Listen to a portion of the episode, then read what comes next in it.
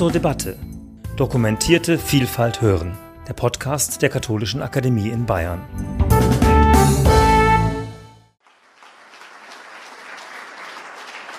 Meine sehr verehrten Damen und Herren, ganz herzlich begrüße ich Sie und heiße Sie zu unserer Abendveranstaltung in unserem Haus willkommen. Ich heiße Stefan Höpfinger und ich bin seit vielen Jahren Studienleiter hier im Haus. Meine Damen und Herren, Rolf Hochhuths Schauspiel Der Stellvertreter wurde am 20. Februar 1963 in West-Berlin am Theater am Kurfürstendamm, dem damaligen Haus der Freien Volksbühne, uraufgeführt. Regie führte der Intendant der Freien Volksbühne, Erwin Piscator.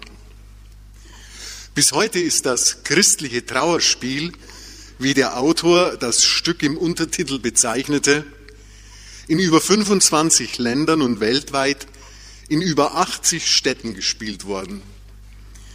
Die Uraufführung löste die bis dahin größte und weitreichendste Theaterdebatte in der Bundesrepublik Deutschland aus und sorgte für internationale Kontroversen.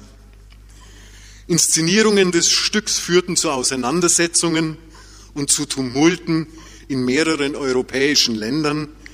Die österreichische Erstaufführung am Wiener Volkstheater sorgte sogar für Handgreiflichkeiten. Hochhut, ein 1931 geborener und bis dato völlig unbekannter Schriftsteller, übte in seinem Stück, das er im Übrigen zum Gedenken an Pater Maximilian Kolbe und den Berliner Domprobst Bernhard Lichtenberg geschrieben hat, scharfe Kritik am Verhalten von Papst Pius XII. während der Zeit des Nationalsozialismus. Der Papst, so seine brisante These, habe zu wenig getan, um den Mord an den Juden zu verhindern. Dadurch, dass er zu den Judenmorden geschwiegen hat, statt seine Stimme in der Öffentlichkeit zu erheben und die Morde zu verurteilen, habe sich der Papst so das Urteil Hochhuts am Massenmord mitschuldig gemacht. Das Schauspiel Hochhuts hat das Bild von Pius XII. bis heute maßgeblich geprägt. Galt er vorher noch als der Papst des Friedens, wurde er nun zum Papst, der geschwiegen hat und als solcher sogar als Verbrecher gebrandmarkt oder als Hitlers Pope, wie Daniel Goldhagen ihn einmal bezeichnet hat. Wie das Handeln oder das Nichthandeln von Pius XII. in der NS-Zeit zu beurteilen ist, ob es grundsätzlich neu bewertet und vielschichtiger gezeichnet werden muss, als das bislang geschehen ist und derzeit oft noch geschieht, wird man erst dann beurteilen können, wenn die vor zwei Jahren zugänglich gemachten Akten zu Pius XII. in den vatikanischen Archiven von den Historikern in größerem Maße ausgewertet sind. Manche Einschätzung war jedoch schon zu vernehmen, so etwa die, dass Pius XII. durch seinen persönlichen Einsatz etwa 15.000 Juden das Leben gerettet hat, indem sie auf seine Initiative hin in Geheimoperationen in Verstecke gebracht wurden. Öffentlich geschwiegen hat der Papst wohl, lebensrettend gehandelt hat er aber wohl auch. Bei unserer heutigen Veranstaltung wird es vorrangig um die Frage gehen, wie eine eher fiktive Darstellung von historischen Zusammenhängen einen derartigen Konflikt im Spannungsfeld von Religion und Politik auslösen konnte und wie dieser eskaliert ist. In diesem Zusammenhang wird auch zu fragen sein, welche Rolle die religiöse Argumentation der Verteidiger der Werte und des Images der Kirche dabei spielte. Hat die Verteidigungshaltung der Kirche selbst für die mediale Wirkung des Stellvertreters gesorgt? Was für andere Möglichkeiten hätte es seitens der Kirche gegeben, auf das Stück zu reagieren? Welche Linie etwa verfolgte man im Erzbistum München und Freising? Und damit bin ich beim Referenten unseres heutigen Abends, Herrn Professor Dr. Mark Raff von der St. Louis University in Missouri. Ganz herzlich begrüße ich Sie und danke Ihnen vielmals, dass Sie zu uns gekommen sind. Ich freue mich darüber, dass dies nach einigen Anläufen doch noch gut geklappt hat. Seien Sie ganz herzlich willkommen. Sie befassen sich ja schon seit längerer Zeit mit der Hochhut-Debatte und sind ein ausgewiesener Kenner der Materie. Gerade eben erst hatten Sie mir erzählt, dass Sie selber noch mit Hochhut gesprochen haben und mit vielen aus dem Freundes- und Bekanntenkreis von Rolf Hochhut. Und wie Sie mir auch erzählten, waren Sie in 77 verschiedenen Archiven in sechs Ländern Europas, der USA und Kanadas, um eben diese Materie gründlich zu erforschen. So bin ich jetzt gespannt auf Ihren Beitrag, um den ich Sie nun bitte. Sie haben das Wort, Herr Professor Raff.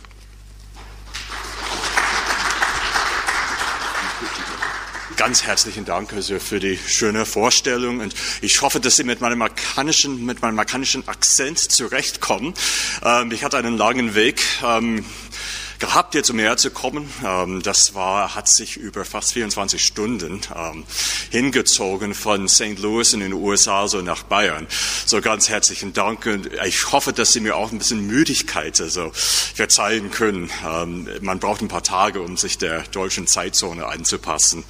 Aber es ist eine besondere Freude, hier eingeladen zu sein. Innerhalb von fünf Jahren kehrte das historische Bild von Pius XII. fast völlig um. 1958 wurden Lobesreden auf den gerade verstorbenen Pontifex zum Andenken an des sogenannten Papst des Friedens gehalten. 1963 wurde Pius XII. wegen seines öffentlichen Schweigens angesichts des Massenmordes an den Juden als der Papst, der schwieg, sogar als Verbrecher gebrandmarkt. Dieser Sturz ist von der medialen Wirkung des Schauspiels der Stellvertreter nicht zu trennen. Das war das Erstlingswerk von Rolf Hochhuth. Hochhuth war damals ein 32-jähriger, bis dahin völlig unbekannter deutscher Schriftsteller. Durch den Stellvertreter erhob der damals junge Dichter und Lektor im Bertelsmann-Konzern gegen den verstorbenen Pontifex den Vorwurf, sich zum Massenmord an den Juden nicht öffentlich und konsequent geäußert zu haben. Ein begeisterter Anhänger Hochhuts brachte es damals auf den Punkt. Jetzt Zitat. Hochhut kam vor dem Fall. Hochhuts Theaterstück schlug wie ein Blitz in der kulturellen Landschaft der Bundesrepublik ein. Regie führte Erwin Piscator, der sich als Altkommunist und Vertreter des politischen Theaters der Weimarer Zeit und während der zwölf Jahre der nationalsozialistischen Herrschaft in Moskau und New York aufgehalten hatte. Die Premiere am 20. Februar 1963 auf der Freien Volksbühne in Westberlin entfachte eine Reihe von Auseinandersetzungen, die zu den größten Medienskandalen in der Geschichte der Bundesrepublik zählte und in den kommenden Jahren keineswegs abriss. In mehreren Ländern wurden Stinkbomben zertreten, Protestbriefe geschrieben, Anwälte zu Rat gezogen und Demonstrationen verkündet. Mitten in diesem Chaos entwarfen zwei deutsche Bundestagsabgeordnete die sogenannte kleine Anfrage die den Bundesaußenminister damals, Gerhard Schröder, dazu veranlasste, sein Bedauern über die Angriff gegen Pius XII. zum Ausdruck zu bringen. Seine Erwiderung auf diesen jungen protestantischen Autor hatte er zunächst an die katholische Nachrichtenagentur, also die KNA, abgeliefert, bevor er sie an die Abgeordnete verteilt. Denn Fast alle Teilnehmer in diesen Kontroversen waren sich darüber im Klaren, dass es sich dabei um ein internationales, mediales Ereignis handelte. In diesem Vortrag werde ich mich insbesondere mit der Medialisierung, mit der Medialisierung der sogenannten Pius-Kriege im Jahre 63 und auch im Jahr 64 in der Bundesrepublik beschäftigen. Diese sogenannten Pius-Kriege wurden als Public Relations Kämpfe und Imagekampagnen von konkurrierenden und verfeindeten Netzwerken ausgetragen. Ein katholisches Netzwerk aus Berlin und ein Netzwerk aus dem Rowohl Verlag trugen mit aller Härte einen Public Relations Kampf gegeneinander aus. Es war die Macht dieser internationalen Mediennetzwerke, und jetzt so meine erste These, die innerhalb kürzester Zeit einem Unbekannten wie Hochhut erlaubten, international für Furore zu sorgen und seine kritischen Thesen in den Tageszeitungen, Radionachrichten und Fernsehsendungen über Jahre hinweg zu verbreiten. Zugleich, und so meine zweite These, verhielten sich viele von Hochmuts Gegnern im Rahmen einer großen strukturellen und mentalen Transformation im internationalen Medienbereich oft ungeschickt. Als Kritiker wie Hochhut die Kirche und den Papst des moralischen Versagens während des Dritten Reiches und des Holocausts bezichtigten, wandten sie eine ganze Reihe von defensiven Strategien an, um die Vorwürfe päpstlicher Kritiker durch Richtigstellungen in der Presse und Angriffe gegen ihre Kontrahenten zu kontern. Zu diesem Zweck mobilisiert das katholische Netzwerk aus Berlin, die KNA und auch die vielen Zeitungen, Zeitschriften, Bistumszeitungen, die meist wöchentlich erschienen und eine regelmäßige Leserschaft von mehr als eine Million hatten. Diese Verteidigungsstrategie spielten den Pius-Gegnern direkt in die Hände, weil das katholische Netzwerk aus Berlin unter gewissen strukturellen Nachteilen litt, die anhand von einigen Beispielen verdeutlicht werden kann. Als einigen Leitern der Kampagne gegen Hochhut langsam klar wurden, dass in diesen medialen Auseinandersetzungen das Rowold-Netzwerk bessere Karten hatte, zogen sie in Erwägung, etwas härtere Maßnahmen zu ergreifen. Und zwar von rechtlichen Maßnahmen Gebrauch zu machen, was aber nicht ausschließlich bedeutete, ihre Gegner vor Gericht zu bringen. Aus einer Kontroverse über das päpstliche Verhalten während des Zweiten Weltkrieges entstanden dann neue Debatten. Und die neuen Debatten waren über Meinungsfreiheit und Toleranz, die die Position der Pius-Verteidiger der Verteidiger nicht gerade stärkten. Kurzum, in so meiner Hauptthese. Die defensive kirchliche Strategie lief in der ersten Hälfte der 60er Jahre einer neueren kritischen Öffentlichkeit zuwider, auch unter vielen Katholiken. Und diese kritische Öffentlichkeit testete ihre Grenzen, sich an öffentlichen Diskussionen und Debatten über heikle Themen zu beteiligen. Rolf Hochhuth ist im März 2020 im Alter von 89 Jahren in Berlin gestorben, was uns erlaubt, die Auseinandersetzung um den Stellvertreter in Deutschland in ihren historischen Kontext einzuordnen. In diesem Vortrag werde ich mich auf einige wenige Beispiele beschränken, weil es natürlich nicht möglich wäre, so den ganzen Verlauf der medialen Auseinandersetzungen zu rekonstruieren, die sich über Jahre, sogar bis 1966 hinzogen, als der Stellvertreter mehr als 30 neue Bühnen in zwölf Ländern eroberte.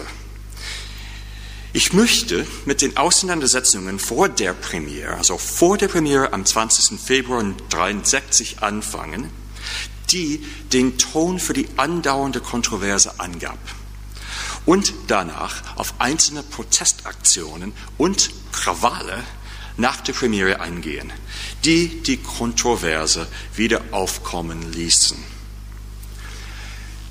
Erlauben Sie mir auch ein kurzes Wort zu meiner historischen Methode. Und ich hoffe, dass ich Sie nicht damit enttäusche. Also, weil es mir um eine historische Kontextualisierung der Kontroversen über die katholische Vergangenheit geht, werde ich zum eigentlichen Verhalten des Papstes während des Holocaustes keine Stellung beziehen.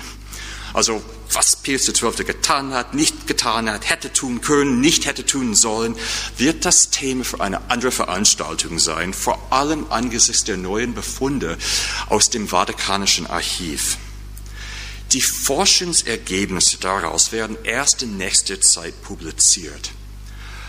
Darüber hinaus dürfen Ihnen auf den ersten Blick, vor allem angesichts des Holocausts, die medialen Aspekte zur Hochhut-Kontroverse als Thema vielleicht trivial scheinen. Ein kurzer Vergleich mit dem kirchlichen Missbrauchsskandal in den USA zeigt jedoch, wie wichtig und zentral gerade die Rollen der Massenmedien bei der Austragung kirchlicher Skandale tatsächlich gewesen ist. Allein durch die Berichterstattung einer Arbeitsgruppe erfahrener Journalisten, die für die renommierte Lokalzeitung, also The Boston Globe, gearbeitet hat, kamen die vollen Dimensionen der Missbrauchsfälle ans Licht. Die Empörung über diese Nachrichten war in Boston so groß, dass sich Duzente weiterer Opfer veranlasst sahen, sich zu Wort zu melden, so dass die Oberhirten der Boston-Diözese auch gezwungen sahen, die Vorwürfe öffentlich zurückzuweisen. Mit anderen Worten, fungierten die Medien nicht nur als Vermittler, sondern auch als selbstständige Protagonisten. Nach einem bekannten Zitat des kanadischen Kommunikationstheoretikers Marshall McLuhan, The medium is the message. Ich möchte nun zum ersten Teil meines Vortrags kommen, und zwar zu den Auseinandersetzungen über den Stellvertreter vor der Premiere. Entscheidend für ihren Verlauf war die Tatsache, dass Hochhuts Kritik aus dem Nichts zu kommen schien. Anfang der 60er Jahre war Rolf Hochhut ein einfacher Lektor im Bertelsmann Verlag und Betreuer dessen bekannten Leserings. Ihm fehlte Abitur und Universitätsabschluss. Außerdem gehörte er zu keinem der damals bekannten linksintellektuellen Kreisen in Deutschland. Diese Gegebenheit prägte die Kontroversen über ihn nicht nur in den 60er Jahren, sondern auch bis heute. Wie hätte ein solch unbekannter und Nichtwissenschaftler überhaupt denn auf die Idee kommen können, das Schweigen des Papstes zum Genozid an den Juden dramatisch zu inszenieren, den Papst selbst in Szene zu setzen und seine Haltung mit Quellen pseudowissenschaftlich zu belegen. Vor diesem Hintergrund kursieren noch heute, insbesondere in rechtskatholischen Kreisen in den USA, Gerüchte, dass der KGB hinter der Entstehung und dem Erfolg des Stellvertreters habe stehen müssen. Also laut dieser Verschwörungstheorien hätten als Priester getarnte Geheimagenten in den frühen 60er Jahren das Vatikan und vor allem das sogenannte Geheimarchiv des Vatikans unterwandert, um eine Desinformationskampagne über den antikommunistisch eingestellten Papst in Gang zu setzen und damit sein hohes moralisches Ansehen zu zerstören. Hochhut sei der Empfänger von aus dem Vatikan herausgeschmuggelten Geheimdokumenten gewesen, die er benutzt hat, um seine These des päpstlichen Schweigens dokumentarisch zu stützen. Diese Dokumente hätten als Basis dienen sollen für die sogenannten historischen Streiflichter. Das war Hochnuts Bezeichnung für seinen unkonventionellen 70-seitigen dokumentarischen Anhang zur gedruckten Buchausgabe des Stellvertreters. Sein Ziel oder dessen Ziel war es zu beweisen, dass jetzt Zitat der Verfasser des Dramas sich die freie Entfaltung der Fantasie nur so weit erlaubt hat, als es nötig war, um das vorliegende historische Rohmaterial überhaupt zu einem Bühnenstück gestalten zu können. Zitat Ende. Es ist allerdings für Verschwörungstheorien bezeichnend, dass sich ihre Einzelheiten häufig widersprechen. So deuten diese Verschwörungstheoretiker auch irrtümlicherweise an, dass es nicht Hochhut, sondern der Altkommunist Erwin Piscator gewesen sei, der für die endgültige Abgabe des Manuskriptes an den Verlag sorgte. Piscator habe auch für eine Überarbeitung des Textes samt des dokumentarischen Anhangs gesorgt. Dadurch wurde Piscator auch unterstellt, als KGB-Agent fungiert zu haben. Meines Erachtens entbehren diese Behauptungen jeder Grundlage. Ihre Chronologie stimmt nicht. Die Verschwörungstheoretiker gehen davon aus, dass Dokumente hinsichtlich des feigen päpstlichen Schweigens erst im Sommer 62 vom Vatikan nach Deutschland geschleust worden seien. Hochhuts Text war jedoch bereits Anfang 61 fertig und abgeliefert worden.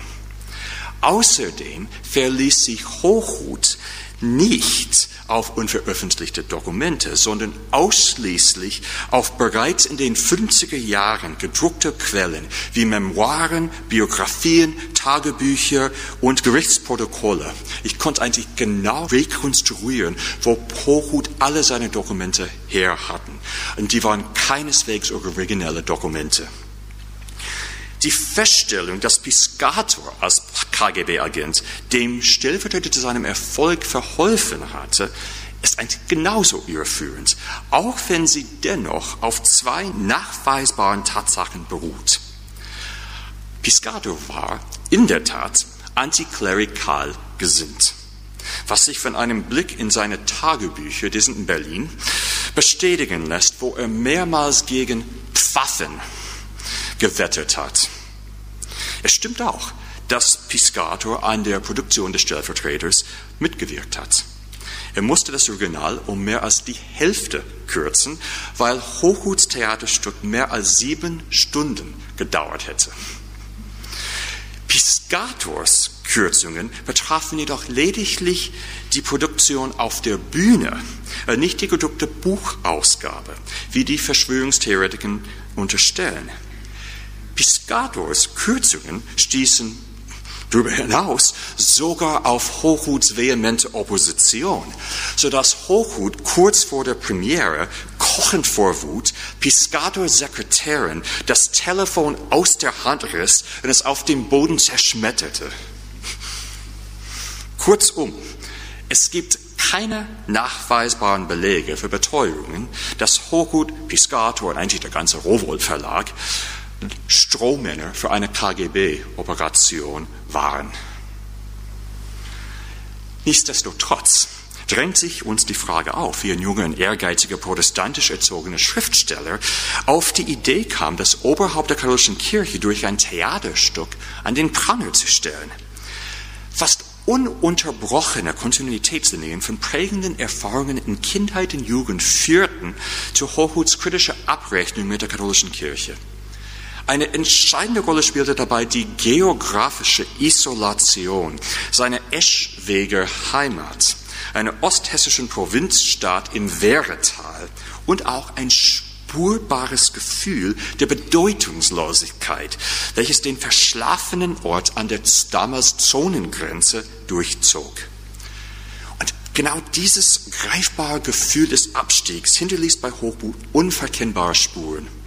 Der Sohn einer gutbürgerlichen Familie entwickelte eine tiefe Verachtung für den ersten Bundeskanzler der jungen Republik, Konrad Adenauer, den er dafür verantwortlich machte, dass die deutsche Nation buchstäblich unter seinen Füßen auseinandergerissen worden war.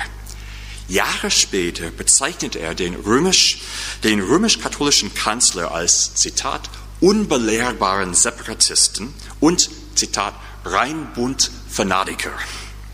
Und er machte sowohl Adenauer als auch den Generalsekretär Sekretär der SED, Walter Ulbricht, für die Teilung Deutschlands verantwortlich und bezeichnete beide als Ideologen und Hochverräter. In Hochhuts Skizzenbuch Hochwer einzig nach jahrelangem privaten Kunstunterricht durch einen lokalen Künstler, einen begabten Zeichner, befanden sich Porträts von Pius XII. und Konrad Adenauer direkt nebeneinander. Beide katholische Prominente waren für Hochhut Symbole des glühenden Antikommunismus, der Deutschland in seinen Augen entzweit hatte.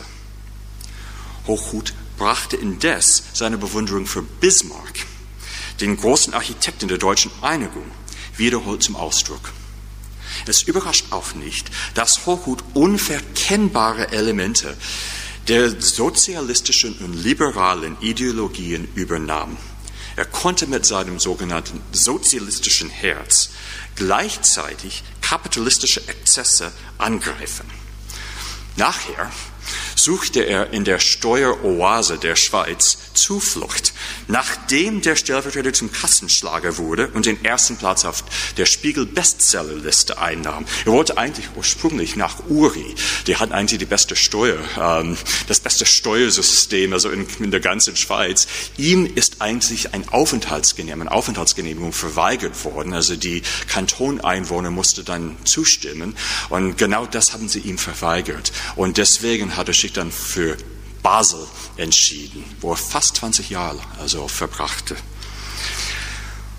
Hochhuts Generation Zugehörigkeit spielte bei seiner Aufarbeitung der Vergangenheit eine genauso wichtige Rolle. Er identifiziert sich als Vertreter der sogenannten Generation von 1945, die durch ihre unterschiedlichen Kriegserfahrungen den traumatischen Bruch von 1945 als Zäsur erlebt hat. Seitdem er als 14-Jähriger den Zusammenbruch der nationalsozialistischen Diktatur und die Befreiung Eschweges durch die US-amerikanische Armee miterlebt hat, war Hochhut fest entschlossen gewesen, die Geschichte des Dritten Reiches durchzuarbeiten und aufzuarbeiten. Hochhut behauptete sogar einmal, dass Hitler sein Zitat geistiger Vater gewesen sei. Wie auch andere Mitglieder der sogenannten Generation von 1945 verfolgte er die Lektüre historischer Monographien und Dokumentensammlungen mit großem Eifer.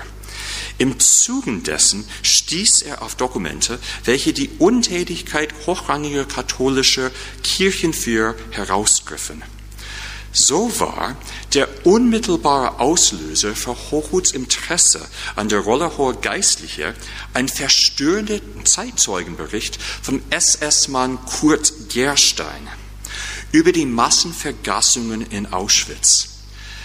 Gerstein beschreibt darin, wie er ohne Ankündigung den apostolischen Nuntius in Berlin, Cesare Orsenigo, aufsuchte und diesen über die andauernde Vernichtung in Kenntnis setzte.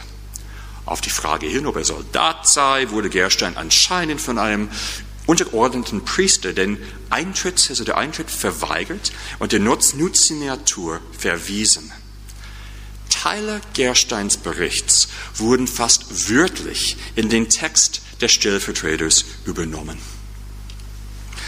In einer Quellenedition von Leon Polyakow und Josef Wolf, die zur ersten Generation der Holocaust-Forscher gehörten, entdeckte Hochhut Dokumente, sieben Dokumente in Bezug auf die Rolle Pius und Ernst von Weizsäckers, des deutschen Botschaften beim Heiligen Stuhl, während der Massenverhaftungen von Juden in Rom. Unter diesen Dokumenten befand sich ein Telegramm-Schriftwechsel zwischen Berlin und Rom der die Gefahr eines päpstlichen Protests im Namen der Juden auswertete. Das letzte der sieben Schreiben, in dem Weizsäcker seine, seinen Vorgesetzten in Berlin am 28. Oktober 1943 berichtet, dass der Papst nicht öffentlich protestieren werde, wurde zu den Schlussworten vom Stellvertreter. Für Hochhut war das sein bedeutendster Fund. Er hatte zumindest oberflächlich betrachtet absolut sichere Beweise für die Tatenlosigkeit und Mitschuld des Papstes an den Verbrechen der Nationalsozialisten gefunden. Die Reaktionen auf den Tod des Papstes im Oktober 1958 brachten das Fass für Hochhut dann endgültig zum Überlaufen. Zahllose Zeitungen und Zeitschriften zollten Pius höchste Anerkennung und verewigt ihn als den Papst des Friedens. Hochhut scheint daraufhin vor Entrüstung sein schriftstellerisches Unternehmen in Angriff genommen zu haben. Seit 1955 war Hochhut Verlagslektor im schnell wachsenden Bertelsmann Verlag, der für seinen Leserring bekannt war.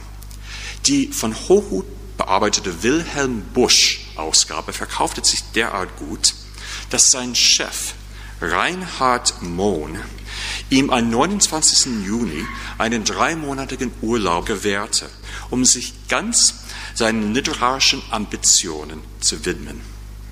Er machte sich September 1959, im September 1959 auf den Weg nach Rom.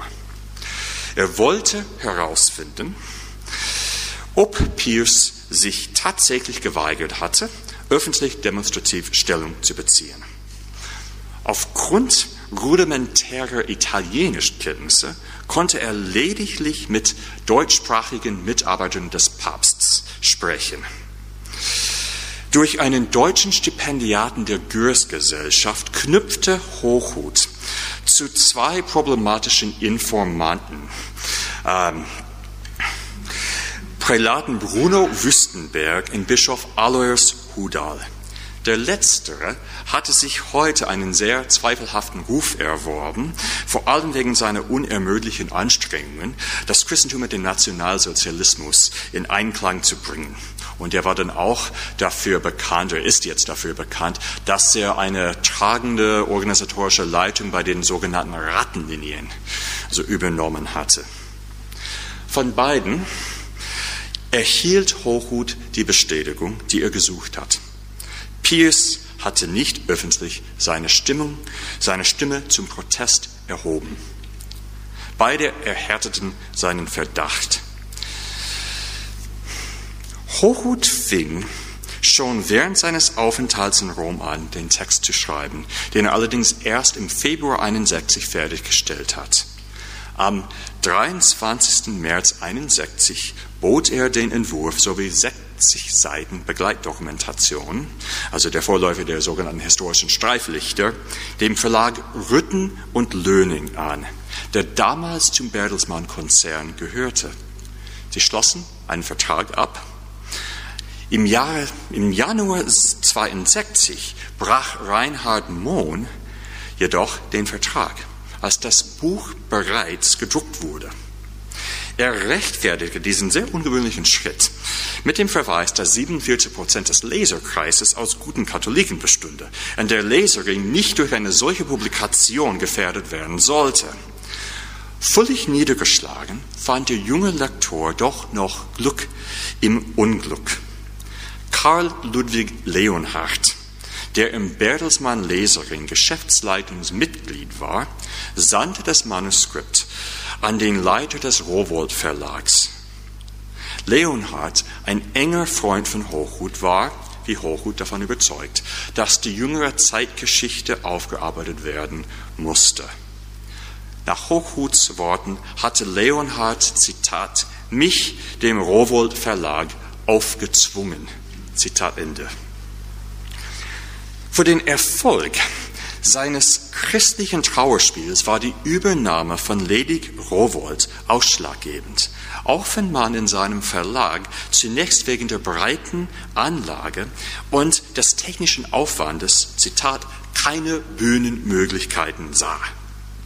Ledig Rowold gab das Werk an Erwin Piscator weiter, der seit seiner Rückkehr 51 aus den USA mit ihm an mehreren Theaterproduktionen zusammengearbeitet hatte und kurz davor war, die Leitung der Freien Volksbühne in West-Berlin zu übernehmen.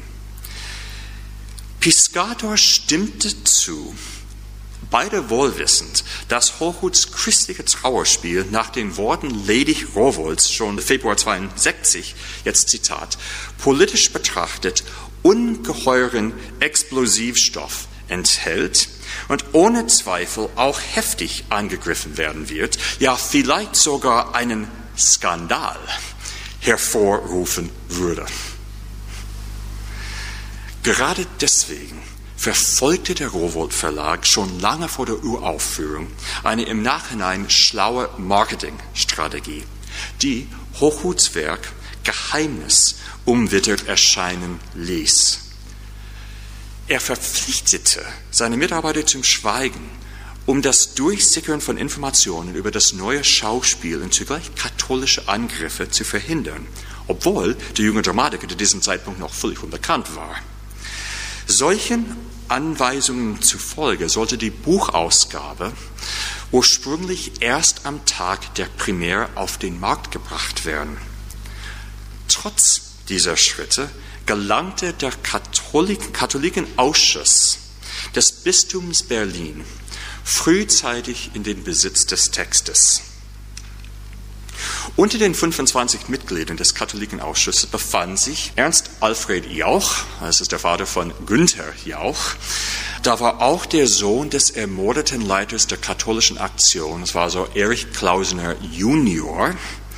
Und vor allem Walter Adolf, Generalvikar im Bistum Berlin und ehemaliger Journalist und ehemaliger Leiter der Berliner Bistumspresse ähm, und auch Leiter des Petrusblattes. Und das ist die Diözesenzeitung da in Berlin. Die Aktivitäten dieser katholischen Publizisten und Journalisten trugen wesentlich dazu bei, den Stellvertreter schon vor der Premiere zum Medienereignis zu machen. In den Wochen vor der Premiere erhielt der Stellvertreter die beste Publicity. Alles Mögliche und Unmögliche an heißen Gerüchten und hemmungslosen Anfeindungen. Auf ein Interview Dieter Borsches, der war so der, äh, der spielte die Rolle von Pius im Stellvertreter, hieß es in einem ersten KNA-Bericht vom 25. Januar 63 irrtümlicherweise, Hochhut hat für sein Erstlingswerk, Zitat, in den Vatikanischen Archiven Dokumente studiert, was natürlich nicht stimmte. Als nächste eröffnete Klausener das Feuer auf den Seiten des Petrusblatts. Da die KNA und das Petrusblatt ihre Berichterstattung für gewöhnlich koordinierten, stellte Klausener einen massiven Angriff am 30. Januar der KNA, KNA zur Verfügung, die ihn weiterum an ihren Kundenkreis weitergab. Nachdem nun hunderte regionale und Lokalzeitungen in den Besitz des Berichts gekommen waren, verfasste die deutsche Presseagentur, also die DPA, ihren einen eigenen Bericht über die im Petrusblatt veröffentlichte Breitseite und leitete ihn ihrerseits an Hunderte von Kunden weiter. Eine typische Überschrift von folgendes lautete etwa wie Petrusblatt greift die freie Volksbühne an. Hochhut sah sich zu einer öffentlichen Verteidigung genötigt. Er setzte eine schriftliche Stellungnahme auf und gab sie der DPA, die sie wiederum zusammenfasste und weiterleitete. Die darauf folgenden Überschriften vom, 3, vom 3. Februar griffen den sich zusammennehmenden Konflikt zwischen Hochhut und dem Petrusblatt heraus. Kontroverse mit dem Petrusblatt wurde lautstark verkündet. Weniger als zwei Wochen später holte die KNA zu einer weiteren Angriffsrunde aus.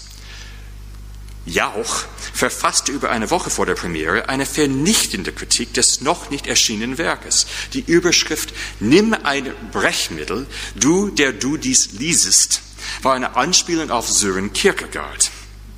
Die KNA meldete, Hochhut versuche, die Schuld am Massenmord vor sechs Millionen Juden dem Papst zuzuschieben.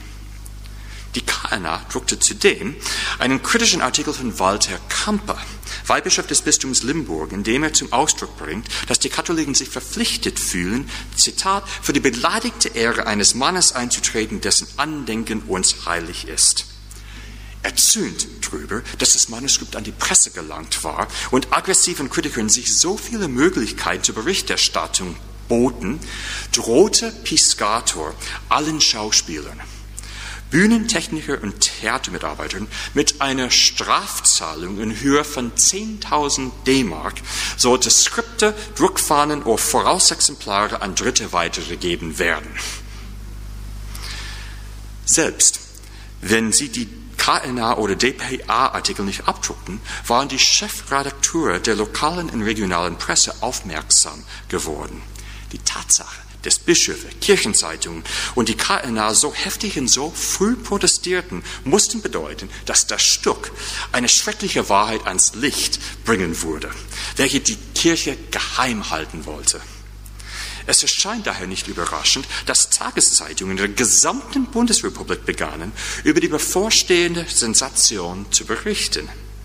Ein DPA-Artikel vom 20. Februar, der an 100 lokale und regionale Zeitungen weitergeleitet wurde, sprach von dem, Zitat, mit Spannung erwarteten Schauspiel.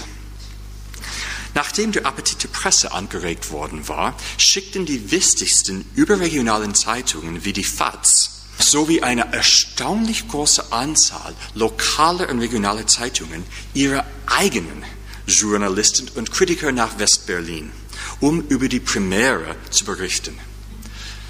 Da sie auf diese Weise die Nachrichtenagenturen umgingen, wurde der Einfluss der KNA durch ihre eigenen Darstellungen erheblich eingegrenzt. Die KNA konnte, wie es im Amerikanischen heißt, dem Ereignis nicht ihren eigenen Spin geben. Durch diese Zeitungen war dem Stück eine ausführliche und gut platzierte Berichterstattung gewährleistet. Die Premiere war eigentlich ein voller Erfolg. Die Presse berichtete, von einem Skandal könne keine Rede sein. Das Sicherheitspersonal musste nicht eingreifen. Nachdem der Vorhang gefallen war, trat Stille ein, gefolgt von fünf Minuten stürmischem und anhaltendem Applaus, die die punktuellen Pfiffer und Buhrufe übertönte. Der junge Autor und der erfahrene Regisseur betraten die Bühne, um sich zu verbeugen. Letzterem gebührte endlich der Triumph, dem, der ihm während der turbulenten Jahre der Weimarer Republik versagt geblieben war. Das Publikum verließ das Theater unter Schweigen. Der Katholikenausschuss München zog den Schluss, dass die Zitat Gefühlsproteste von Seiten des bischöflichen Ordinariats in Berlin, Zitat Ende, letztlich den Weg für Hochhuts Erfolg geebnet hatten. Indem es einen einflussreichen Teil der deutschen Bevölkerung in Harnisch gebracht hat, hatte es das Stück in eine, jetzt Zitat, Zirkusnummer gewandelt. Es hatte den Anschein, dass der Konflikt nach diesem Auftakt seinen Höhepunkt erreicht hatte und mit der Zeit an Intensität verlieren würde. Indes der Konflikt über den Stellvertreter flammte in den kommenden Tagen, Monaten, sogar Jahren immer wieder auf. Nach Berlin zog der Stellvertreter von Bühne zu Bühne. Darunter Stationen in London, Basel, Jerusalem, Paris, New York, Detroit. Und der Skandal breitete sich unweigerlich aus. Wie vor der Premiere spielten die Verteidiger Pius ihren Gegnern und deren Kritik übermäßig in die Hände. Nur zwei Wochen nach der Uraufführung betraten Politiker, Kirchenmänner, Theologen, Intellektuelle, Akademiker im fliegenden Wechsel die öffentliche Arena, um Kritik zu üben, das Stück zu verurteilen und in Zweifel zu ziehen. Leute wie Adolf, ich komme jetzt zu meiner, meiner ersten These, reagierten unverhältnismäßig auf das Werk eines literarischen Neulings, anstatt ihm mit Schweigen zu begegnen. Und ich habe mich häufig gefragt, so, weshalb haben sie es gemacht? Für Adolf herrschte die Strategie, die beste Verteidigung ist der Angriff. Der Angriff ist die beste Verteidigung. Und das war auch eine tief verwurzelte Gewohnheit, eigentlich aus der, schon aus der Weimarer Republik. Und für Adolf hat die Kirche im Dritten Reich publizistisch gesehen versagt. Und Adolf war auch in Berlin und er stand einem, dem Feind im Osten gegenüber. Und er wollte nicht, dass die Einwohner, jetzt Zitat Mitteldeutschlands, die Propaganda ihres Regimes nicht durch Stimmen aus dem Westen hören sollten. Bei ihrer Entscheidung für diese Angriffsstrategie erkannten Waldorf, Adolf und andere jedoch nicht, dass sowohl die Medienkultur als auch die öffentliche Sphäre, denen sie sich gegenüber sahen, dabei waren, sich drastisch zu verändern. Die katholische Presse hat sich von der Verfolgung während der NS-Zeit nie richtig erholt. Die Auflagen der wenigen katholischen Tageszeitungen, egal ob auf lokaler, regionaler oder bundesweiter Ebene, blieb weit hinten, hinter denjenigen der säkularen Wettbewerber zurück. Die wöchentlichen Bistumsblätter erreichten 62 zwar ihre bislang höchsten Auflagen, doch sie konnten mit diesem Erscheinungsrhythmus den Verlauf der 24 und 48-stündigen Nachrichtenzyklen nicht nachhaltig beeinflussen. Ihnen mangelt es zudem an modernen Layouts. Die Kirchepresse hatte, Zitat, einen ungewöhnlichen, konservativen Leserkreis erhalten. Dies hatte den zufolge, dass der Ausgang der Public Relations Kämpfe über den Stellvertreter entscheidend von der Berichterstattung in der nicht religiösen Mainstream Press abhing. Bis zur zweiten Hälfte der 50er Jahre hatte eine neue Generation, hauptsächlich Männer Mitte 20, Anfang 30, Chefredakteurposten übernommen. Diese Vertreter der Generation von 45 waren mit größerer Wahrscheinlichkeit säkular geprägt. Bis zum Beginn der 70er Jahre waren erstaunlich 40 Prozent formal kirchenfern. Viele hatten zudem im Rahmen der alliierten Re-Education-Politik in Austauschprogramme mehrere Monate im Ausland verbracht, in den USA oder in Großbritannien. Und im Fernsehen, Radio und Zeitungen waren ihnen dort kritische Formats, die in Deutschland damals weitgehend unbekannt waren, die waren denen begegnet. Also knallharte Roundtable-Gespräche, offene Paneldiskussionen, investigative Berichterstattung. Und die jungen Journalisten brachten bei ihrer Rückkehr nach Deutschland komplexere Ansätze in der Berichterstattung mit nach Hause. Sie erweiterte das Spektrum um neue Genres wie Boulevardjournalismus, investigative Berichterstattung und eingehende Kommentare. Daneben verbesserten sie Layouts, Schriftarten und Fotomontagen. Entscheidend war vor allem, dass sie sich von in den 50er Jahren dominanten Modell des Konsensjournalismus verabschiedeten. Anstatt mit führenden Politikern anzubandeln, versuchten sie, Skandale aufzudecken und Debatten zu entfachen. All diese Aspekte trugen zu einer Erklärung dafür bei, warum die katholischen Publizisten in den Public Relations Kämpfen unterlagen. Mit wachsendem Argwohn gegenüber dem Einfluss der Kirche auf die Politik waren die Journalisten, Rundfunksprecher und Fernsehpersönlichkeiten nicht mehr bereit, sich mit den Verteidigern Pius innerhalb der CDU in der Kirche zu identifizieren. Sie standen vor allem den katholischen Verteidigungsmaßnahmen sehr kritisch gegenüber und sie machten die Reaktion der Katholiken zum Inhalt ihrer Berichte. Auf den Straßen weltweit kam es zu Demonstrationen, Märschen, Kundgebungen, Unterbrechungen der Aufführungen und Ausschreitungen. Einige Beispiele werden jetzt reichen. Am 24. September 1963 demonstrierten annähernd 6000 Katholiken vor dem Theater in Basel und hielten Schilder mit aufrührerischen Aufschriften in die Höhe. Am darauffolgenden Abend musste die Aufführung unterbrochen werden, weil die Demonstranten Stinkbomben zertreten hatten und Protestgeschrei von sich gaben. Eine Gruppe in Italien drohte mit Bombenanschlägen auf das Theater, die Synagoge und die Freimaurerloge, da alle drei Akteure als Teil einer perfiden Verschwörung hinter der Produktion gestanden hätten. In Paris wurde die Aufführung Mitte Dezember 1963 nicht nur mit Hilfe von Stinkbomben durch die Demonstranten unterbrochen, sondern auch durch den Einsatz von Niespulver.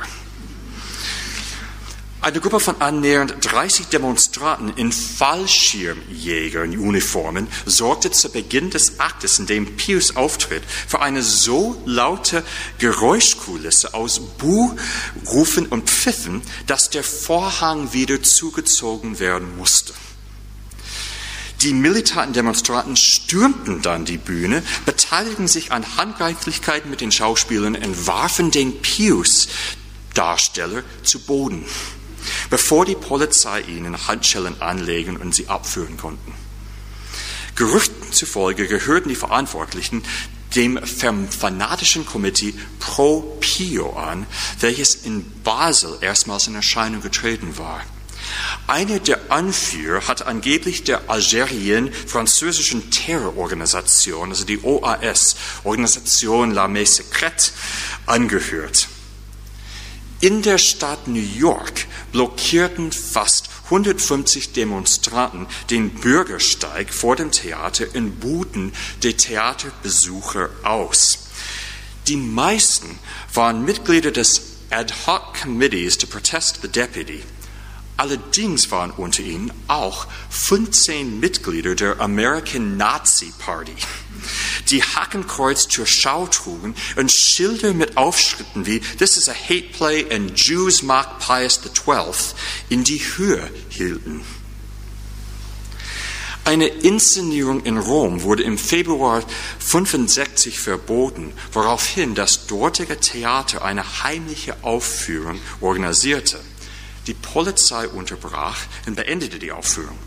Mehrere Tage später nahm der Bruder eines des Hauptdarstellers Rache, indem er zwei Bomben am St. Anna-Tor legte, in Paul VI. aus dem Schlaf riss.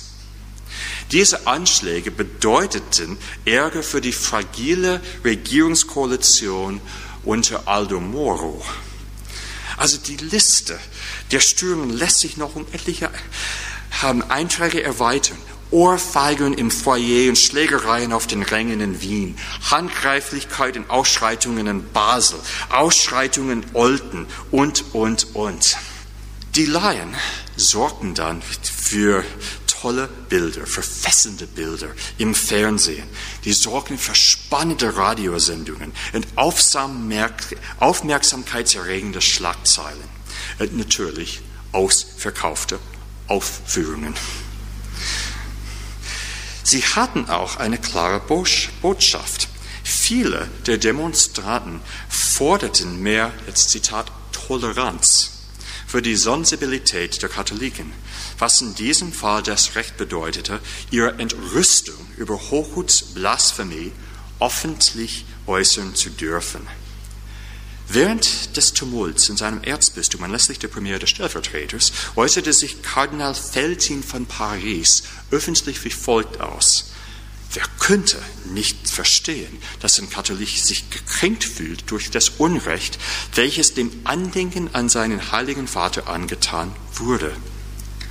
Doch es war extrem schwierig, die Glaubhaftigkeit dieser Botschaft aufrechtzuerhalten, während einige ihrer Überbringer gewalttätige junge Männer waren, die Theater stürmten. So waren ihre Richtigstellungen der päpstlichen Vergangenheit mit einem, mit einem Eindruck der Intoleranz verbunden. Was hat man in der Presse damit gemacht? Sie stellten die Vorgänge als Zweikampf von David und Goliath dar, allerdings mit einer Rollenverteilung, die nicht den Vorstellungen der religiösen Presse entsprachen. Für Walter Adolf waren die Katholiken der in Bedrängnis geratene David. Goliath wurde durch von Protestanten dominierte liberale und sozialistische Presse im Westen und vor allem durch den kommunistischen Koloss im östlichen Teil seines Bistums verkörpert. Als Erben einer annähernd hundertjährigen Belagerungsmentalität sprachen viele katholische Berichterstatter und Kommentatoren, von der Hochhut-Affäre als der Fortsetzung des Kulturkampfes der 1870er Jahre. Doch in der neuen Darstellung in der säkularen Presse waren die Rollen genau umgekehrt. Der junge Hochhut war David, seine Feinde militant demonstrierende Philister, Giganten des katholisch-politischen und geistlichen Establishments. Es war ein damals nicht wahrgenommener Zufall, dass diese Leserart die Handlung des Stückes reflektierte. Hochhuts Protagonist ein junger Jesuit, widersetzte sich dem Papst in einem Akt höchsten Nonkonformismus. Die Narrativen, die diese Journalisten die Situation überstülpten, ergaben in Ansicht der Premiere absolut Sinn. Im November 1962 hat der Bundesverteidigungsminister und CSU-Vorsitzender Franz Josef Strauß die Verhaftung mehrerer Journalisten wegen angeblichen Landesverrats durch, durch Veröffentlichung von Staatsgeheimnissen angeordnet, darunter Rudolf Augstein. Die Kontroverse um Hochhut war der erste große Medienskandal nach der sogenannten Spiegel-Affäre. Der jungen Garde radikalen linkspolitischen Netzwerke bot sich erstmal die Gelegenheit, sich in der Welt der Medien gegen ein aggressives katholisches Establishment in der Politik zu wehren. Einige nahmen Hochhut als einen der ihren an, ein Paradebeispiel für den Generationenwechsel. Die Berliner Zeitung Der Abend pries Hochhuts jugendhaften Mut und ließ verlauten, Zitat, die Jugend hat das Recht, radikal und unbequem zu sein, keine halben Antworten, sondern die ganze Wahrheit zu suchen, auch wenn sie bitter klingt. Hochhuts junges Alter ermöglichte es ihm auch, aus dem wachsenden Trend des Entertainment-Journalismus Kapital zu schlagen. Hier steht er jetzt äh, in Life Magazine und hier ähm, hat man einen zuckersüßen Artikel mit der Überschrift Schokolade für den Dichter. Jetzt Zitat, wenn er sich in ihrer Kneipe an der Ecke zu ihnen an den Tisch setzte, sie würden gleich zu ihm Vertrauen fassen. Er war auch auf der Titelseite des Spiegels. Doch der investigative Journalismus war nicht das einzige kritische Format, das Adolf Schwierigkeiten bereitete. Die Presse wurde von den öffentlichen Diskussionsrunden angezogen, die in zahlreichen Städten wie München, Berlin ähm, sprossen. Sie fanden eine ganze Reihe bereitwilliger Förderer, darunter Universitäten, katholischen Studentenverbindungen und selbst hier Katholische Akademie in Bayern. Ähm, sie waren in einem relativ neuen journalistischen Stil aufgezogen, mit einem Pro- und Contra-Format. Und die hatten die setzen sich oder sollten sich mit moralischen Fragen auseinandersetzen. Wäre es Pierces Pflicht gewesen, sich für die europäischen Juden zu äußern und zu opfern? Ähm, warum hatte Pius geschwiegen? Und diese öffentlichen Foren waren volle Erfolge. Im April 1963 mussten Hunderte von Interessierten nach Hause geschickt werden, weil der für 600 Personen ausgerichtete Zuschauerraum bereits voll war. Erst wenige Wochen zuvor war es notwendig gewesen, dass Piscator fast gewaltsam zum Podium geschleust werden muss, da er lediglich über 600 Plätze verfügte. Der berühmte Radiosender Senderfreie Berlin, Freies Berlin verglich die Atmosphäre mit der Bundestagsdebatte über die Spiegel-Affäre. Frustriert von diesem Spektakel aus Gewissensprüfung und Schadenfreude stellte die Kreise um Adolf herum Erwägungen über rechtliche Schritte gleichzeitig an.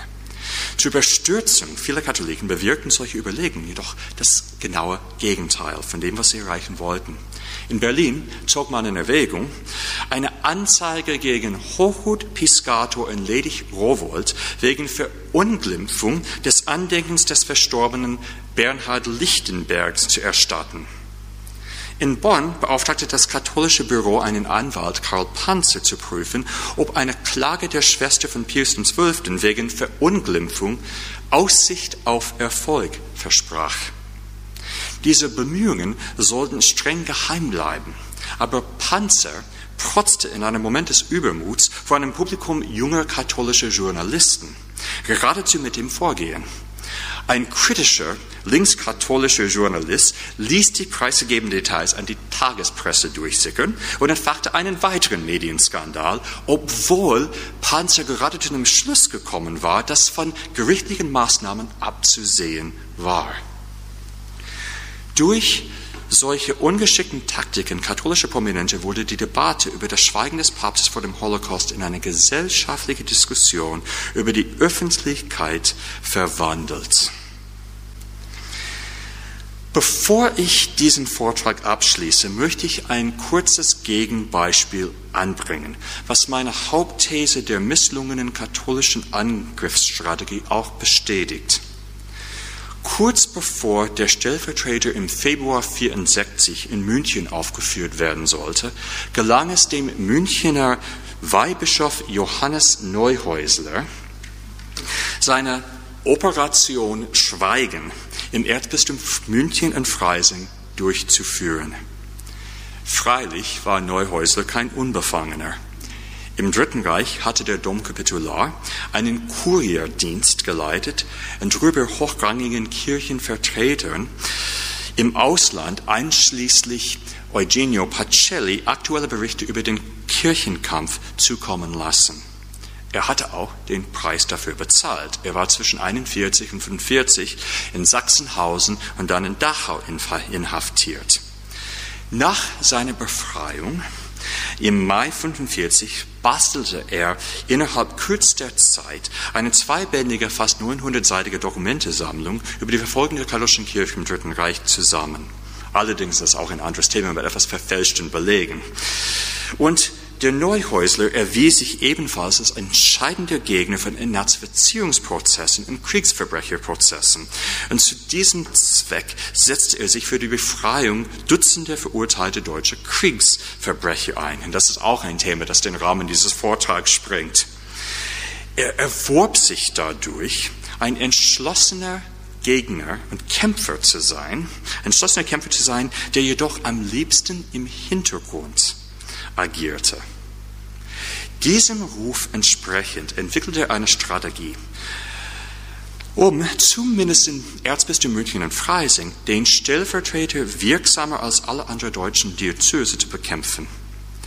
Aus einer Analyse der Auseinandersetzungen vor und nach der Premiere zog er den Schluss, dass der Erfolg des Stellvertreters im großen Maße auf die Proteste seiner Gegner zurückzuführen sei.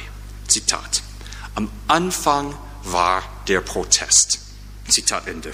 Er, er, bemerkte, dass die Reaktionen am ruhigsten und sachlichsten in Stockholm, in Helsinki und in London gewesen seien, also in Gebieten mit katholischen Minderheiten, welche auf Protestaktionen verzichtet hatten.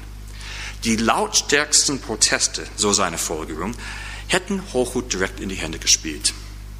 Zitat, Bloße, bloße Proteste sind aber schon deshalb unfruchtbar, weil sie ausschließlich eine Reaktion mit falschen oder ungenügenden Mitteln auf eine Aktion darstellen. Meines Wissens heißen wir aber und wollen wir auch immer noch sein, katholische Aktion und nicht katholische Reaktion. Als Schlussfolgerung bat Neuhäusler die katholischen Vereine, Verbände und kirchlichen Einrichtungen nicht nur überhitzte Rhetorik zu unterlassen, sondern auch zu den öffentlichen Aufführungen des Stellvertreters in München komplett zu schweigen und dem Stellvertreter so den Wind aus den Segeln zu nehmen. Der Erfolg dieser Strategie zeigte sich, als die Aufführungen nach anfänglich gutem Besuch in den nächsten beiden Wochen vor halbleeren Häusern stattfanden. Dass der Deutsche Gewerkschaftsbund seinen Mitgliedern einen 50-prozentigen Preisnachlass anbot und die SPD am 8. März eine ganze Vorstellung aufkaufte, um eine Diskussion über die politische Rolle der Kirche der Bundesrepublik in Gang zu setzen, konnte ebenfalls die Nachfrage nicht erhöhen. Neuhäusler resümierte, Zitat, Münchens Katholiken jedenfalls dürfen sich rühmen, dass durch ihr beharrliches Schweigen und durch ihre Disziplin Hochhuts antikirchliches Trauenspiel, Trauerspiel zum ersten Mal in seiner rummelreichen Geschichte in Europa unter den Krokodilstränen der Beteiligten ohne Glanz und Gloria durchfiel. Zitat Ende. Ich komme nun zum Schluss. Es lag eine gewisse Ironie hinter Neuhäusler Strategie. Nach den bitteren Erfahrungen mit Protestaktionen, bei denen der Schuss nach hinten losging, entschlossen sich hochrangige Kirchenführer zum Thema des päpstlichen Schweigens selbst zu schweigen. So standen die Verteidiger des Papstes vor einem Dilemma, das jedem Kommunikationsexperten bekannt ist. Wenn jemand ein Ziel vor moralische Vorwürfe wird und sie überproportional stark zurückweist, passiert es häufig, dass man sich nur an den Vorwurf erinnert und viel weniger an die Verteidigung. Auf der anderen Seite, wenn man nicht auf die Vorwürfe reagiert und wenn man sich nicht verteidigt, passiert es dann auch häufig, dass man denkt, ja, die Vorwürfe sind eigentlich nicht von der Hand zu weisen. Infolgedessen nahmen die Auseinandersetzungen mit Kirchenkritikern, der Kirche, mit Kirchenkritikern andere Formen an. Verteidiger der Kirche entschieden sich für die Veröffentlichung von Dokumentensammlungen wie die Actes et Documents du Saint-Siège relative à la Seconde Guerre mondiale. Die Unzulänglichkeiten solcher Publikationen würden allerdings katholischen Apologeten erst viel später bewusst werden.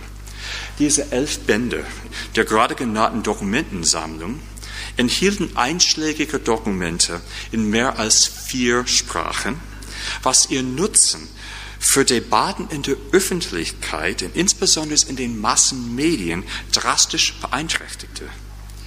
Etwas pointierter gesagt, wie man historische Belege vermittelt, ist vielleicht genauso wichtig, vielleicht sogar noch wichtiger als die Befunde selber. Als Faustregel gilt, dass die sogenannten Popularizers, also die, die ein breites Publikum ansprechen können und deren Thesen in knackigen, in prägnanten Schlagzeilen zusammengefasst werden können, die sind fast immer gegenüber denen im Vorteil sind, die auf Nuancen bedacht sind. Jeder kann sich daran erinnern, Pius ist der Papst, der schwieg.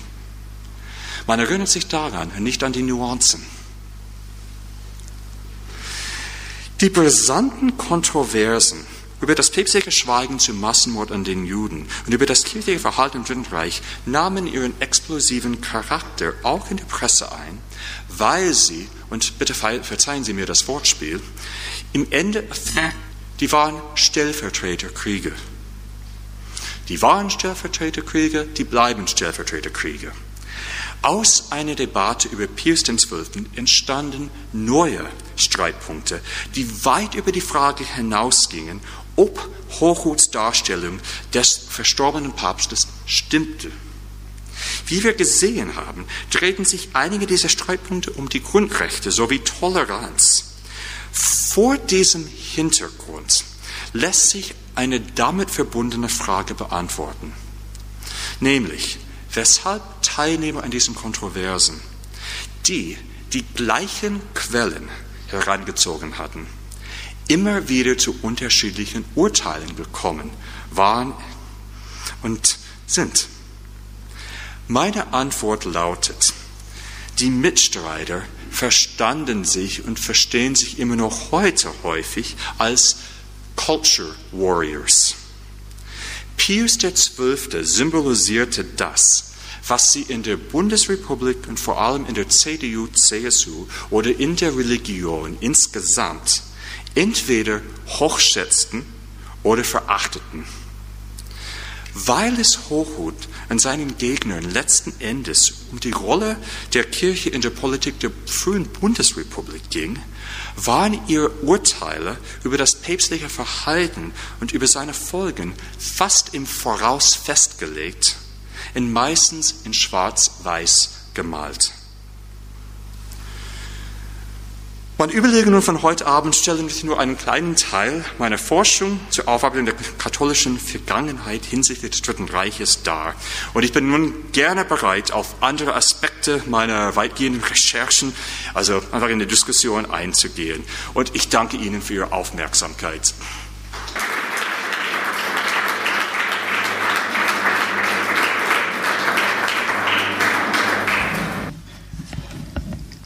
Der Dank liegt ganz auf unserer Seite, lieber Herr Professor Raff. Das war ein fulminantes Referat, ausgesprochen informativ. Sie hätten ruhig noch ein bisschen weiterreden können. ja, aber jetzt sind eigentlich Sie an der Reihe, liebe Damen und Herren, Rückfragen an Herrn Professor Raff zu stellen oder vielleicht auch ihn zu fragen, was er sonst noch so alles forscht äh, oder was Sie, wo Sie anderer Meinung sind. Sie haben jetzt das Wort. Bitte schön. Sie haben in Ihrem Vortrag erwähnt, dass Sie Rolf Hochhuth persönlich getroffen haben. Ähm, Sie haben sicher über Ihre Forschungen mit ihm gesprochen. Es ist ja ein Medienthema, ein, eine Frage der Medienstrategie. Ähm, wie hat er denn auf Ihre äh, Erkenntnisse reagiert? Ja, ich habe leider eine sehr schlichte Antwort auf Ihre Frage. Er starb, bevor er also mein englischsprachiges Buch in der Hand hatte. Ähm, also mein Buch ist 2017 bei Cambridge University Press erschienen. Es wird jetzt übersetzt und soll gleich auf Deutsch erscheinen. Aber er, der Hochhut war er konnte kaum Fremdsprachen. Das habe ich bei ihm sofort merken können. Er konnte weder Italienisch noch Englisch. Und daher hätte er wahrscheinlich meine Forschungsergebnisse nicht so richtig verstehen können. So. Ja, so ist meine Antwort. Ähm, aber ich gehe davon aus, dass er wahrscheinlich nicht damit einverstanden wäre, gewesen wäre. Wenn ich, äh, da, ich habe sie nicht vergessen, aber wenn ich da noch die Frage anschließen darf, was war er denn für ein Mensch? Als, als welchen haben Sie ihn denn kennengelernt? Ja, ja, das ist meine Einschätzung, also seine Charakterzüge. Aber die Mitarbeiter, ich hatte dann auch mit seiner ersten Ehefrau lange gesprochen, fast vier Stunden. Sie wohnt immer noch in Basel, die muss auch jetzt 90 Jahre alt jetzt sein. Der Hochhut ist, war eine sehr widersprüchliche Persönlichkeit. Und ich habe ihn beim ersten Gespräch als sehr charmant erlebt. Sehr charmant und genial. Beim zweiten Gespräch ist er einfach auf, war, hat er sich aufgebraust. Und er war und der galt als ein echter Choleriker. Und ich habe wirklich beide Seiten seiner Persönlichkeiten erlebt. Und er galt als damals noch, äh, 63, 64, als ein Mann voller Wut. Und man sprach das Thema Wut an. Und er wurde irgendwie zum Inbegriff von also der Wut unter der jungen Generation. Und ein, ich habe dann damals auch mit seinem engsten Schulfreund in Eschwege gesprochen, so mehrere Stunden. Und er sagte mir, ja, oh, Hoho, wenn irgendetwas ihm nicht gefallen hat, dann hat er es laut gesagt. Das schon als Kind.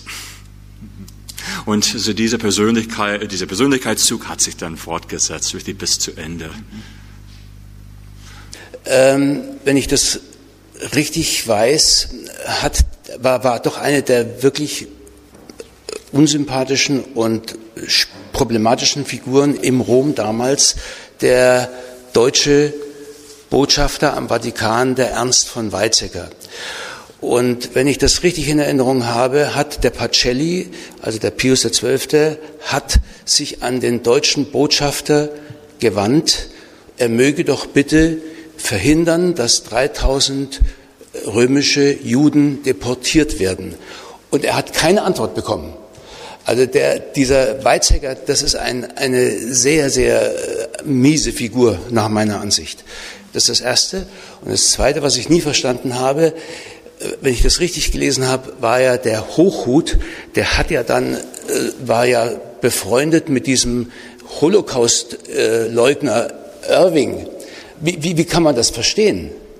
Haben Sie da eine Erklärung dafür? Gehe erstmal auf Ihre zweite Frage ein. Das stimmt. Er war mit David Irving befreundet. Und ich hatte mir dann den Schriftwechsel zwischen den beiden eingesehen. Und das war ein solcher Stapel. Also Korrespondenz. Gut, der Hoch war auch ein Vielschreiber. Was ausschlaggebend bei dieser Freundschaft war, ist, dass die, äh, gut, die Freundschaft setzte ein oder begann, als Hochhut dabei war, ein zweites Theaterstück zu schreiben. Und er hatte dann auch eine Verschwörungstheorie, und zwar, dass der Winston Churchill hinter dem Tod eines polnischen Widerstandskämpfer war, also hinter diesem Tod war. Ähm, er starb in, äh, als äh, sein Flugzeug irgendwie so ähm, abgestürzt war. So entstand die Freundschaft mit Irving, als Hochhut dabei war, Recherchen für dieses Theaterstück durchzuführen. Ausschlaggebend für die Freundschaft war es, die hielt. Die hielt an und das lange, nachdem es bekannt war, dass Irving ein Holocaust-Leugner war. Und Hochhut hat sich, wenn ich mich das richtig erinnere, hat sich von Irving erst distanziert, nachdem er in einem Fernsehinterview quasi gezwungen wurde und mit, Ho mit Irvings Äußerungen zum Holocaust konfrontiert wurde. Erst dann hat sich dann Hochhut von ihm distanziert. Meine Hypothese wäre, ist, dass der Hochhut ein vielleicht nicht so versteckter Nationalist war. Trotz sozialistischer Einstellungen. Ähm, dass er Bismarck so hoch ähm, geschätzt hat, ist vielleicht auch dafür entscheidend und das liefert dann auch den Beweis für meine Hypothese. Und damals wurde Hochhut auch unterstellt, dass er Pius als Sünd, äh, zum Sündenbock gemacht hat, um die deutsche Nation für ihre Sünden damals jetzt den Juden gegenüber zu entschuldigen. Gut, lange Antwort. Aber vielleicht liegt es da, äh, hängt es eigentlich mit dem Nationalismus von Hochhut zusammen. Und Weizsäcker, ja. Oh, da bin ich also ein bisschen überfragt. Ähm, ich stimme Ihnen zu, der Weizsäcker ist eine umstrittene Figur und er hat sich dann auch nachher verteidigen müssen und wollen. Das heißt, er, seine Aussagen sind so richtig mit Vorsicht, mit Vorsicht zu genießen. So, mehr kann ich momentan nicht sagen. Also über Weizsäcker. Ja, bitteschön. Ich hätte auch gern auf ein paar Aspekte hingewiesen. Und zwar einmal, glaube ich, muss man doch äh, unterscheiden zwischen den ja, offiziellen kirchlichen Reaktionen publizistisch, wie eben zum Beispiel der Kreis um, um Adolf in Kirchenzeitungen, in Büchern und so, und diesen militanten Protesten.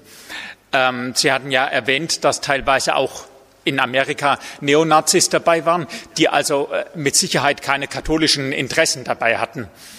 Ähm, insofern glaube ich, darf man das nicht vermischen. Ähm, haben sich teilweise Leute für diese Sache eingesetzt, äh, eigentlich aus anderen Gründen. Äh, das ist der eine Aspekt. Dann denke ich, muss man auch bei den kirchlichen Reaktionen die damalige hm, Befindlichkeit der deutschen Katholiken sehr stark berücksichtigen, die einfach ungeheuer dankbar waren für die enorme Wertschätzung, die Pius XII. sein Leben lang seit seiner Zeit als Nuntius für Deutschland hatte, der ja auch ähm, nach Kriegsende Deutschland sehr unterstützt hat mit Hilfslieferungen, der sich für die Flüchtlinge, für die Heimatvertriebenen eingesetzt hat, ähm, mit dafür gesorgt hat, dass Deutschland die Rolle bekommen konnte, die es dann durch Gründung der Bundesrepublik und so wieder erhalten hat. Also diese ja, unglaubliche Dankbarkeit, durch die man sich auch ähm, selbst getroffen und, und gekränkt gefühlt hat. Ähm, und dann noch zu Bischof Hudal und Monsignore Wüstenberg. Ähm, bei Bischof Hudal ist es ja so, der war ja an und für sich gar kein Mitarbeiter von Pius XII. Er war eben Rektor der Anima, äh, aber hatte an sich auf Pius XII. keinen Einfluss, was vielleicht auch mit ein Grund war, warum er sauer auf Pius XII. war. Ähm, man muss ja da auch bedenken, dass sowohl Hudal als auch Wüstenberg eine Rechnung mit Pius XII. offen hatten. Hudal deshalb, weil Pius XII. ihn, nachdem er erfahren hat, dass der eben für die Rattenlinie verantwortlich war, gezwungen hat, als Rektor der Anima zurückzutreten. Und Monsignor Wüstenberg, weil er sich äh, ja, weil er immer Bischof werden wollte und nie befördert worden ist von Pius XII., ähm, immer nur Leiter der deutschen Sektion im Staatssekretariat geblieben ist und das Pius XII. nie verziehen hat. Ähm, insofern, ja, muss man das bei beiden, glaube ich, auch berücksichtigen. Genau, vielen Dank. Gut, also ich habe so drei Kommentare jetzt äh, und Erstens, ähm, ich stimme Ihnen vollkommen zu, was Sie sagen, dass die Protestierenden nicht repräsentativ waren. Das stimmt. Das stimmt eigentlich total. Das war eine kleine Minderheit, die dann tatsächlich Gewalt angewandt hat. Das Problem für die Katholiken war folgendes. In der subjektiven Wahrnehmung durch die säkularen Presse galt die Reaktion dieser verhältnismäßig kleinen Gruppen von Protestierenden als repräsentativ für die Position und für die Taktik der Gesamtkirche. Da muss man eigentlich ganz sorgfältig unterscheiden zwischen subjektiver Wahrnehmung und Realität. Und ich glaube, das Problem bei der, bei der, Amtskirche war, die hatten sich am Anfang nicht von den lautstärksten Protestierenden distanziert so dass man in der säkularen Presse davon ausging, die teilten eigentlich auch diese Strategien, diese Taktiken. Ja, äh, zur zweiten Frage, ähm, jetzt die Dankbarkeit.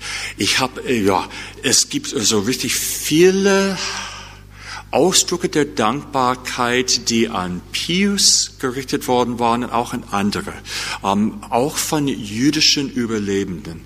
Und im Soge der Hochhut-Kontroverse oder ein paar Jahre danach ähm, hat sich dann Pinkes Lapide, der aus Israel, ähm, der hat sich dazu geäußert und hat dann die Zahl der von Pius geretteten Juden richtig hoch eingeschätzt, viel zu hoch eigentlich wahrscheinlich, auf 600.000 oder so. Und das, die, die eigentliche Zahl ist wahrscheinlich etwas niedriger, wenn man eigentlich die Situation der Juden in ganz Italien berücksichtigt. Also so kann seine Aussage eigentlich nicht völlig stimmen. Ähm, aber jetzt zu der Frage über Hudal und Wüstenberg. Da gebe ich Ihnen vollkommen recht. Und ich habe mich auch ganz ausdrücklich damit befasst. Ich hatte dann auch mit Zeitzeugen ähm, gesprochen, die damals noch in Rom waren und die dann Hudal und Wüstenberg kannten. Einer war ähm, der, der Name liegt momentan auf der Zunge. Ähm, der war Geschichtsprofessor eigentlich hier in Bayern, Ludwig Hammermeier. Und der sagte mir auch, ähm, Hudal, sowohl Hudal als auch Wüstenberg, die waren frustriert. Und die hatten wirklich eine Fehde gegen Pius XII. auszutragen.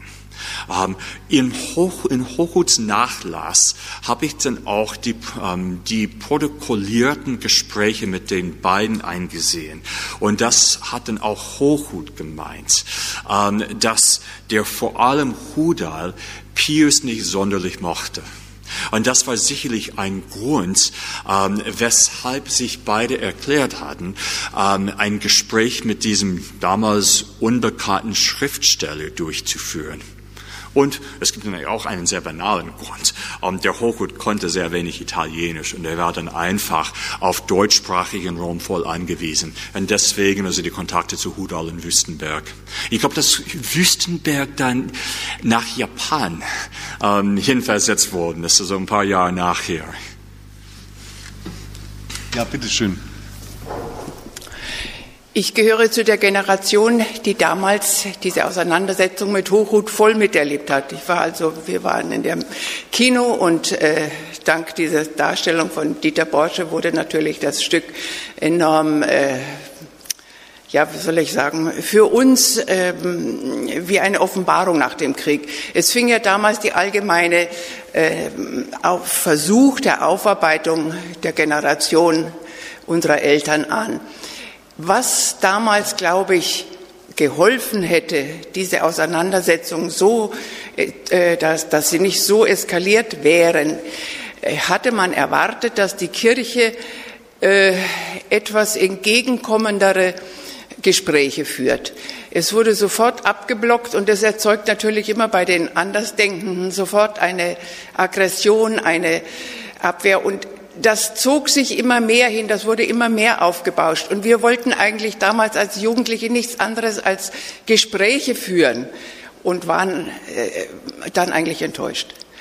Nicht, darf ich fragen, warum Sie den Vortrag gerade jetzt äh, uns gebracht haben, nachdem die Misstrauensdiskussionen und mit Kirche wieder so ist das, spielt das irgendeine Rolle? Das lag teilweise auch in der Pandemie. Also seit März 2020 war es mir nicht möglich, ähm, wieder mal nach Deutschland zu kommen. Und deswegen hat sich alles so ein bisschen verzögert. Also, aber gut, was Ihr Kommentar, ich finde Ihren Kommentar richtig interessant.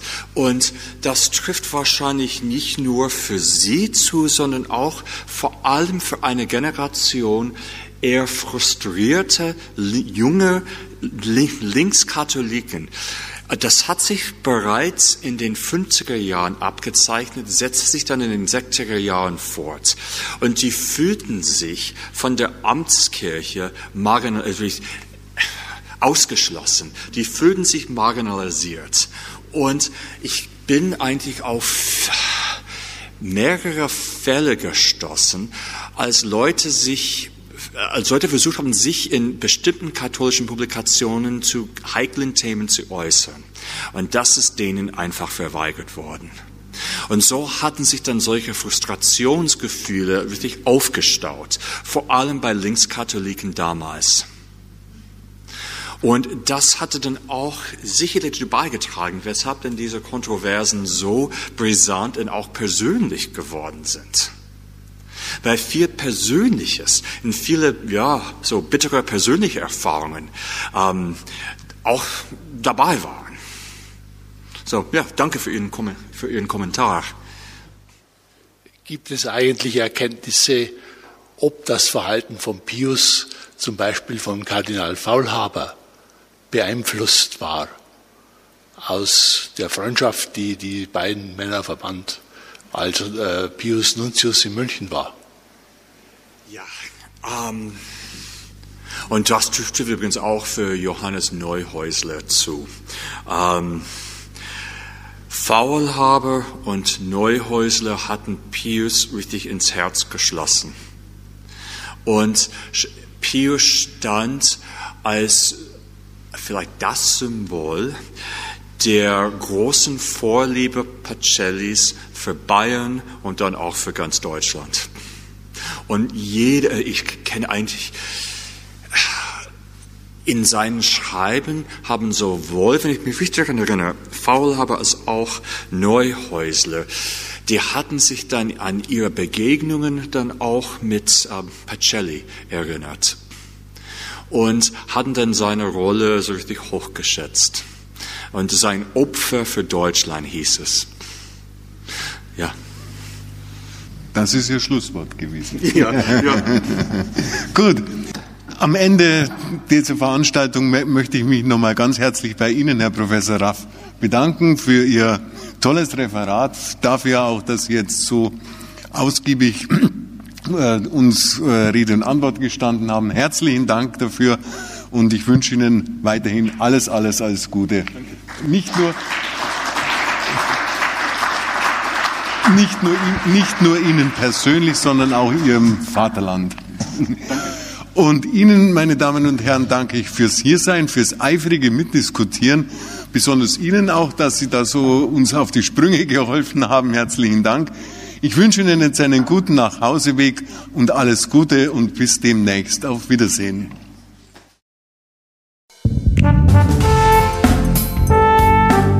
Sie hörten zur Debatte Dokumentierte Vielfalt hören, der Podcast der Katholischen Akademie in Bayern.